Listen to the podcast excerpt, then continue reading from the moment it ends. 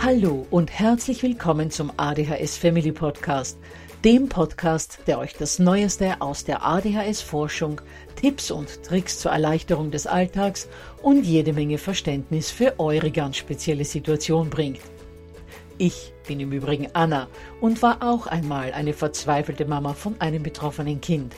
Aber heute, viele Jahre und mehrere Fortbildungen später, bin ich Expertin für ADHS und eine sehr entspannte Mutter eines mittlerweile jungen erwachsenen Mannes, der trotz dieses Syndroms zu einem glücklichen und beruflich erfüllten jungen Mann herangewachsen ist. Ich möchte euch mit diesem Podcast genau dort zur Seite stehen, wo auch ich vor vielen Jahren Hilfe gebraucht hätte.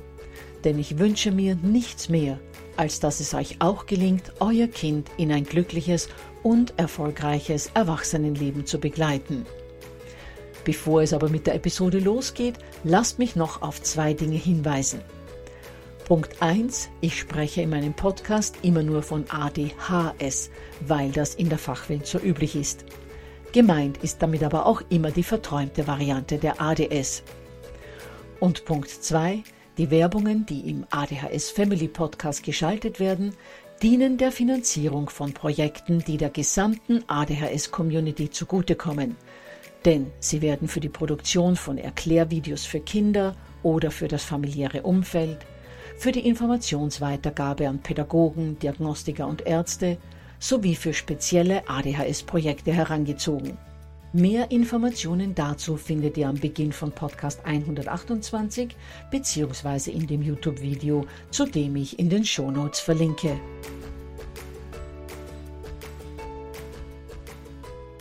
Ja, ihr Lieben, immer wieder lese ich auf sozialen Plattformen Kommentare von ausgelaugten Eltern, dass sie am Ende ihrer Kräfte sind. Sie hätten kaum Zeit für sich selbst, kämen nicht einmal dazu, durchzuatmen, zu entspannen, geschweige denn ihren Hobbys nachzugehen. Und oft beginnt damit ein Teufelskreis.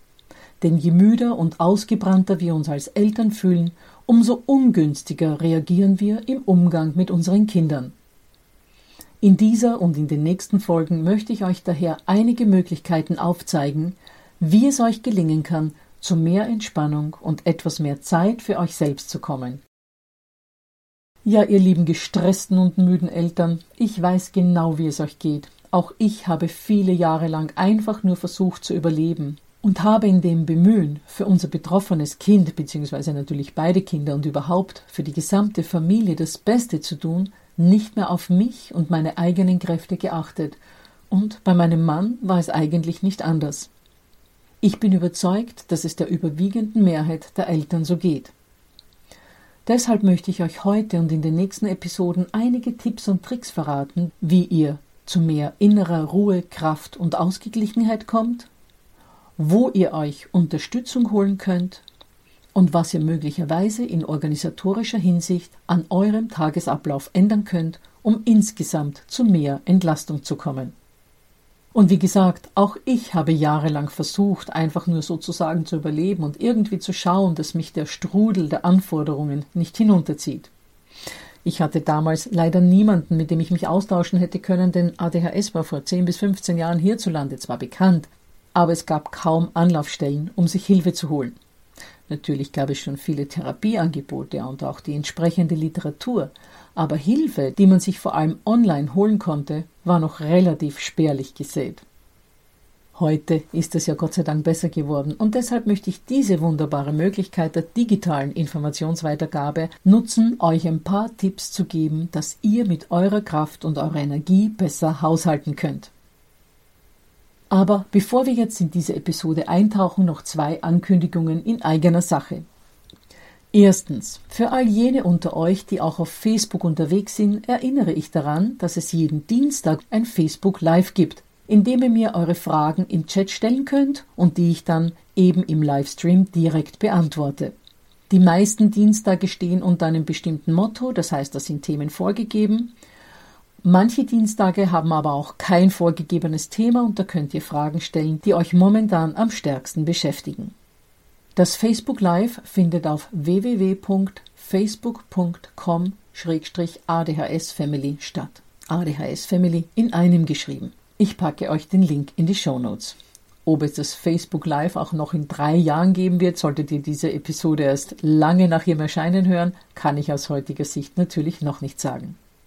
Und die zweite Sache, die ich euch gerne mitgeben möchte, bevor wir loslegen, ist, dass es natürlich wieder ein begleitendes PDF zu dieser Folge geben wird.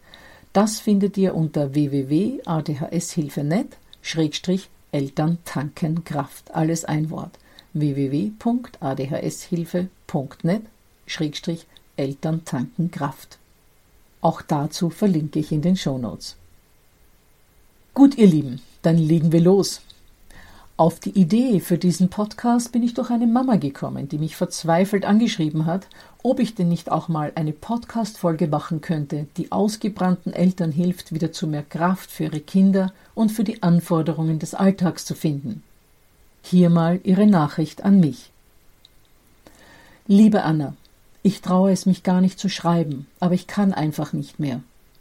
Meine Kinder, acht und zehn Jahre alt, mein Beruf und überhaupt der ganze Alltag, ja eigentlich mein ganzes Leben saugen mich aus und ich habe das Gefühl, von mir ist nur noch eine leere Hülle übrig.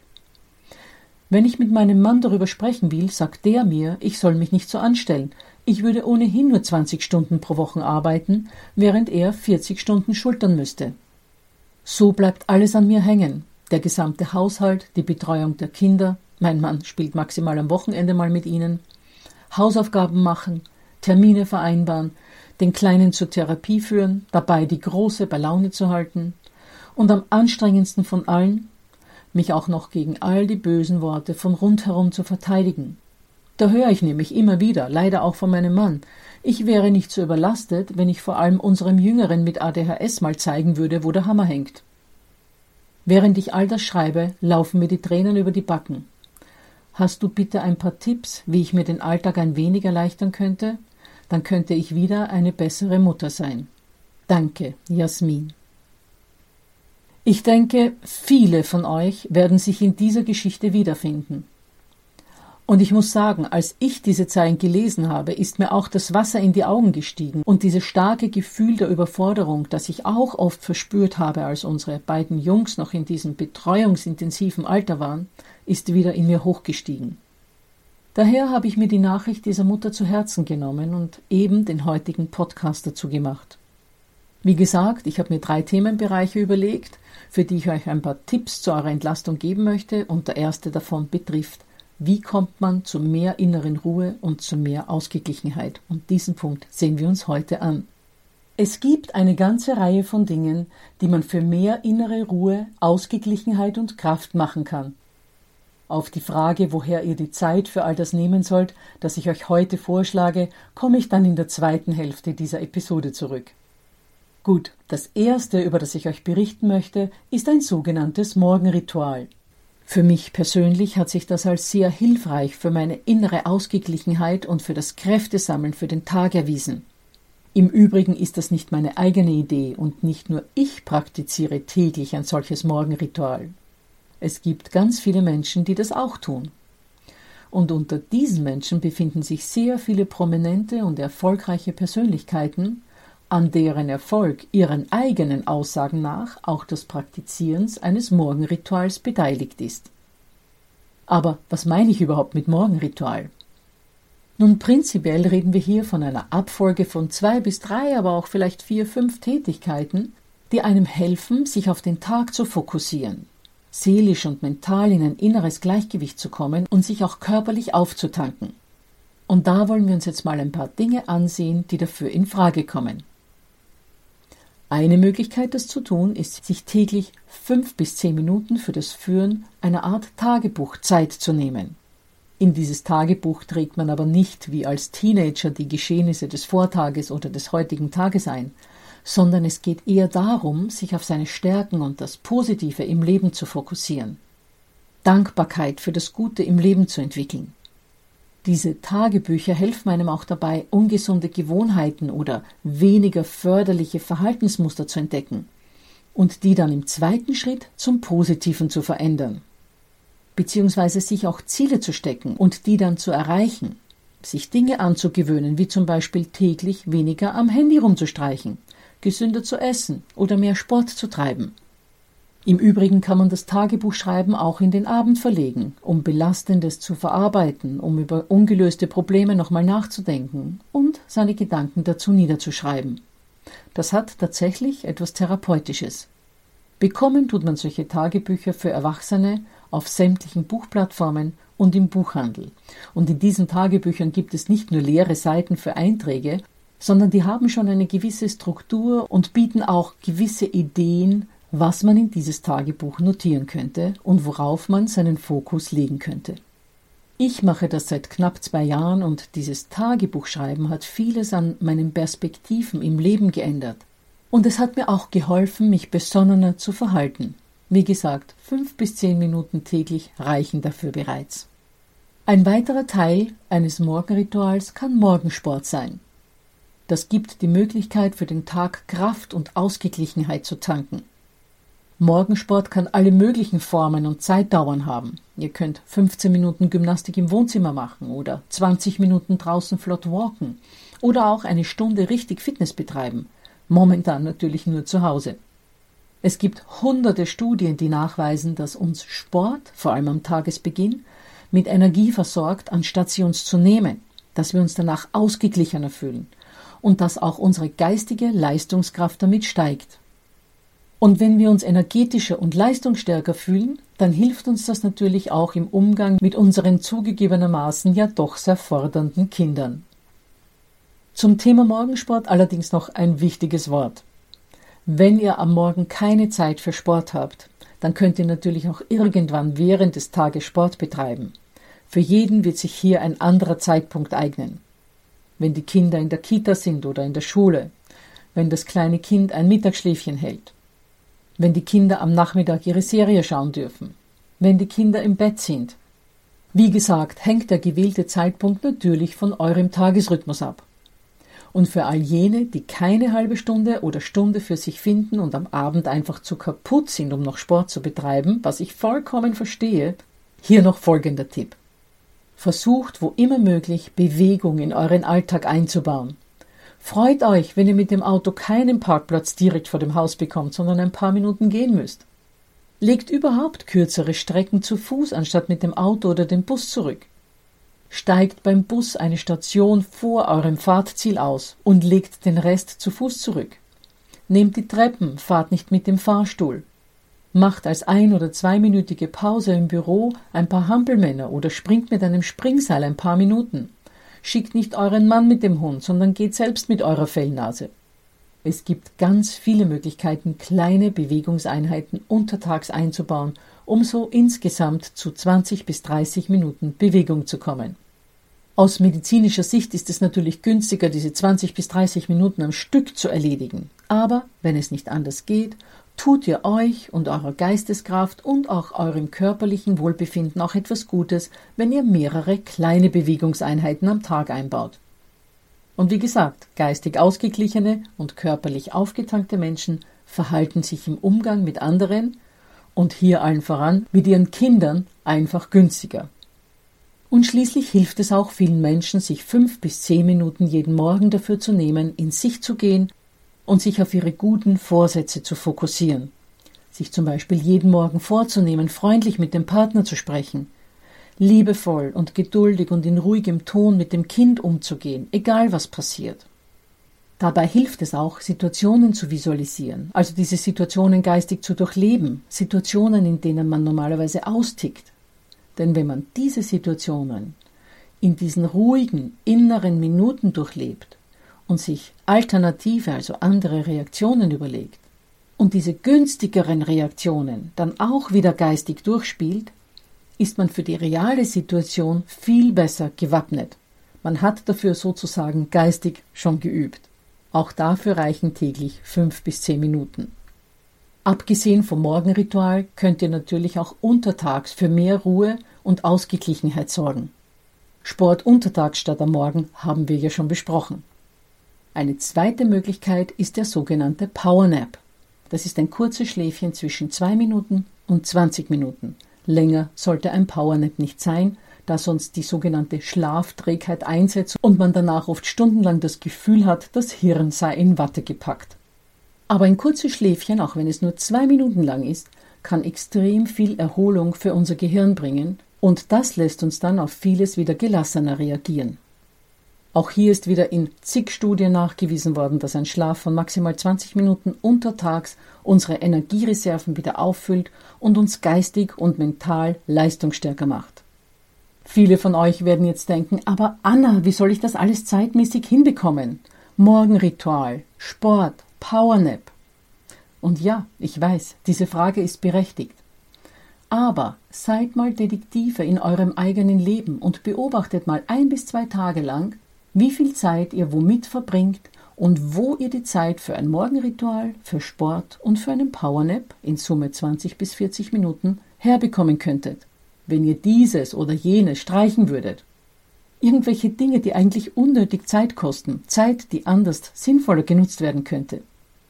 Seid ihr womöglich ein bis zwei Stunden auf Instagram oder YouTube oder anderen Plattformen und konsumiert dort Informationen, die nicht dazu dienen, euch in Sachen Begleitung eures Kindes weiterzubringen? Tratscht ihr womöglich gar nicht zu wenig mit Nachbarn, Freundinnen oder Arbeitskollegen? Und zwar über Belangloses, etwas, das eurer Familie, euren Kindern und euch selbst eigentlich gar nicht zugute kommt? Wischt ihr möglicherweise täglich dreimal den Flur, putzt ständig das Bad oder saugt bei weitem öfter als nötig die Wohnung oder das Haus? Oft sind Bildschirmzeit, ewiges Plaudern und ständiges Putzen eine Flucht, um sich nicht mit den Dingen beschäftigen zu müssen, die eigentlich dringender wären. Wir alle kennen das nur zu gut und auch ich bekenne mich hier schuldig, vor allem in Sachen Putzen. Das ist nur menschlich.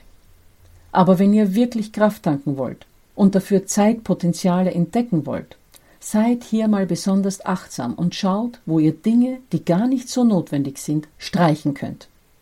Auch am Morgen eine Stunde früher aufzustehen kann euch die entsprechende benötigte Zeitreserve bringen. Ich weiß schon, was ihr euch jetzt denkt. Aber Anna, ich komme ohnehin am Morgen schon so schwer aus dem Bett. Noch eine Stunde früher schaffe ich einfach nicht. Nun, ich denke, ich verrate euch kein Geheimnis, wenn ich euch sage, dass das Aufstehen am Morgen und wie schwer dieses Aufstehen fällt, sehr stark davon abhängig ist, wann ihr abends zu Bett geht und vor allem auch, welche Schlafqualität ihr habt. Oft bleiben wir viel zu lange wach, weil wir am Abend meistens Dinge tun, die angenehmer sind als die Dinge, die wir untertags erledigen müssen. Fernsehen, Netflix schauen, lesen, sich auf sozialen Plattformen austauschen etc. Schnell übersieht man dabei die Zeit und kommt dann viel zu spät ins Bett und fühlt sich am nächsten Morgen, als wäre die Pistenwalze über einen drüber gefahren. Achtet daher darauf, dass ihr bei Zeiten ins Bett kommt und auch wirklich streng und diszipliniert mit euch selbst seid. Wenn ihr dazu neigt, die Zeit zu übersehen, dann stellt euch einen Alarm am Handy, damit ihr wisst, hm, noch 15 Minuten und ich sollte mich bettfertig machen. Versucht auch auf eure Schlafqualität zu achten, indem ihr nicht bei laufendem Fernseher schlaft, indem ihr Handy und Tablet aus dem Schlafzimmer verbannt. Und wenn ihr Elektrosmog gegenüber empfindlich seid, euch zumindest eine Abschirmmatte für euer Bett besorgt. Nur wenn ihr einen erholsamen Schlaf habt, seid ihr am nächsten Morgen wieder fit und könnt mit eurem Kind energiegeladen in einen neuen Tag starten. Schließlich versucht euch auch so gesund es geht zu ernähren. Obst, Gemüse, Vollwertgetreide, Hülsenfrüchte, Sprossen, Nüsse, wenig tierisches Eiweiß und gesunde Fette machen einen Körper stressresistenter. Und unser körperliches Wohlbefinden beeinflusst, wie gesagt, auch die Art und Weise, wie wir mit den anderen umgehen. Und für diejenigen, die wissen wollen, wie ich versuche, mein inneres Gleichgewicht zu wahren und meine Kräfte aufzutanken, auch ich praktiziere ein Morgenritual, in dem ich mich mental und seelisch auf den Tag vorbereite ich führe ein Tagebuch, so wie ich euch das am Anfang der Folge beschrieben habe. Untertags gibt es dann eine Sporteinheit. Jeden dritten Tag ist das eine Stunde Fitness, an den anderen Tagen gehe ich eineinhalb Stunden walken, manchmal auch länger, und höre mir dabei Podcasts an.